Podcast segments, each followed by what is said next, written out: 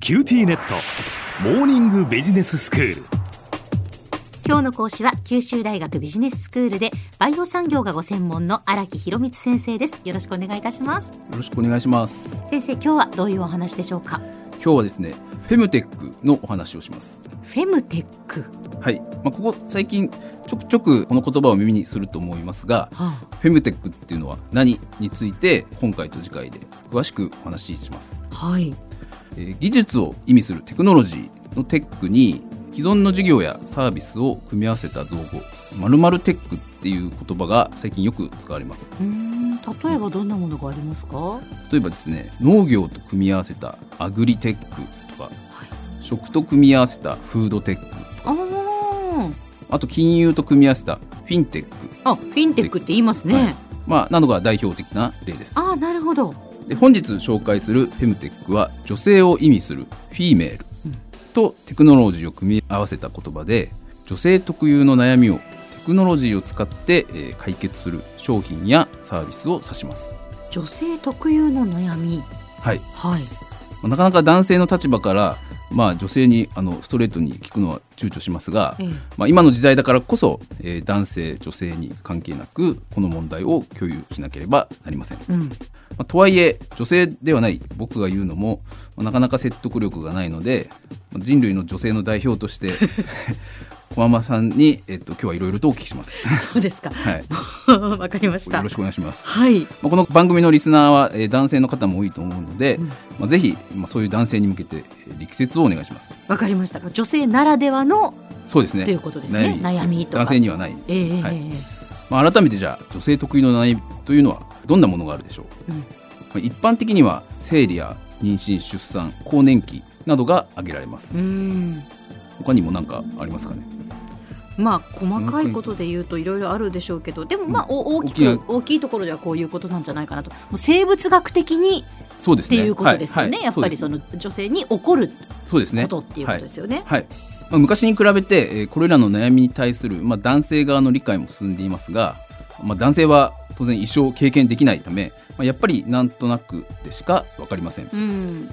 例えば生理の時は頭痛や吐き気腰痛腹痛などがかなりきついと言われていますまあそうなんですよねだから辛いんだけれどもなかなかやっぱりこう人には言えないとかそれからすごくね個人差があることなんですあよーこのなるほど例えば生理の痛みとかに関してもうんうんうんだからとっても辛い人もいれば同じ女性でも軽い人もいるんですねそうするとその同性からも理解を得られないこともあったりとかうんなるほどそういうことはありますあねーましてや多分男性にはもう絶対わからないのではないかというこの不快感とかね。はあはあはあなるほど、まあ、女性にとってはもちろん、えー大きな痛みなんですが、うん実はあ社会経済にとっても非常に大きな痛みとなっていますうん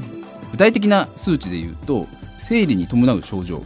欠勤や労働の量や質の低下が及ぼす国内の労働の損失額は年間4900億円を超すと言われています ええそうなんですか。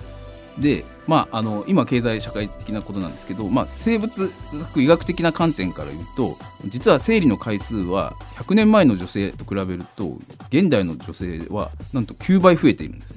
100年前はおおよそ生涯の生理の回数は50回程度というふうに言われてますが現代の女性はなんと450回にも生理が来るというふうに言われています。ねえこれはあの私はねあの別の番組で産婦人科の先生ともご一緒してるんですけれどもそうなんですよね生理の回数って増えてるんですよね。そうなんですよえ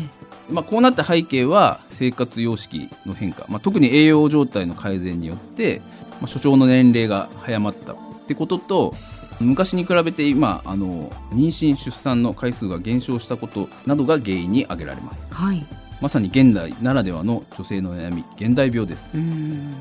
現代ならではという点では、えー更年期障害も当てはまりますうーんえー戦前はですね女性の平均寿命は50歳を下回っておりました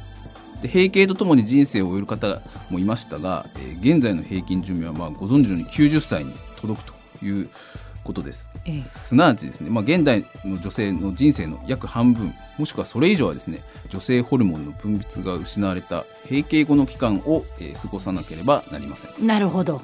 で更年期とはですね女性の閉経前、えー閉経後5年を合わせた10年間のことを指しますここの間まあ不眠やイライラ倦怠感など本当実にさまざまな症状が出ますうん日本人のまあ平均平均年齢はですね50歳と言われていますが、まあ、まさにいろいろキャリアを積んで働き盛りの時になりますはいはいで NHK とまあ専門機関による調査でですねえー更年期により離職を経験した人はですね40代50代の女性がおおよそ年間46万人にも上るというふうに言われており先ほどあの整理のところで経済損失額言いましたがこれによる経済損失額もですね4200億円と試算されておりそんなにあるんですねまあ、だから生理と更年期だけ合わせてもう本当1兆円近いぐらいの、えー、と経済損失が毎年、えー生まれているというふうに試算されています。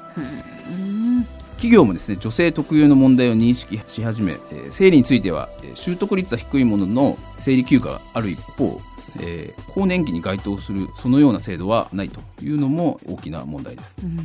キャリアを積んで、えー管理職へステップアップしたくても、まあ、ちょうどその時に更年期を迎え結果、えー離離職していく女性も少なくありませんうんこのように、えー女性は多くの悩みを抱えています、まあ、男性もいろいろ悩みを抱えていますが、えーと女性の悩みは、えー非常に深刻ですこの悩みを和らげるのがフェムテックですが、えー実際の商品やサービス市場については次回お話ししますでは先生今日のまとめをお願いしますはい、英語で女性を意味するフィメールとテクノロジーを組み合わせたフェムテックは現代女性が抱える特有の悩みを解決する新たなテクノロジーです女性特有の問題は社会経済にも大きな影響を及ぼしており例えば生理に伴う症状の社会的損失は年間4900億円を超えると言われていますこれまでタブー視されがちだったこの領域ですが女性はもちろん男性もまずは正しく理解し社会全体でこの問題に取り組むことが重要です今日の講師は九州大学ビジネススクールでバイオ産業がご専門の荒木博光先生でしたどうもありがとうございましたありがとうございましたさて QT ネットモーニングビジネススクールはブログからポッドキャストでもお聞きいただけます過去に放送したものも遡って聞くことができます QT ネットモーニングビジネススクールで検索してください QT ネットモーニングビジネススクールお相手は小浜もとこでした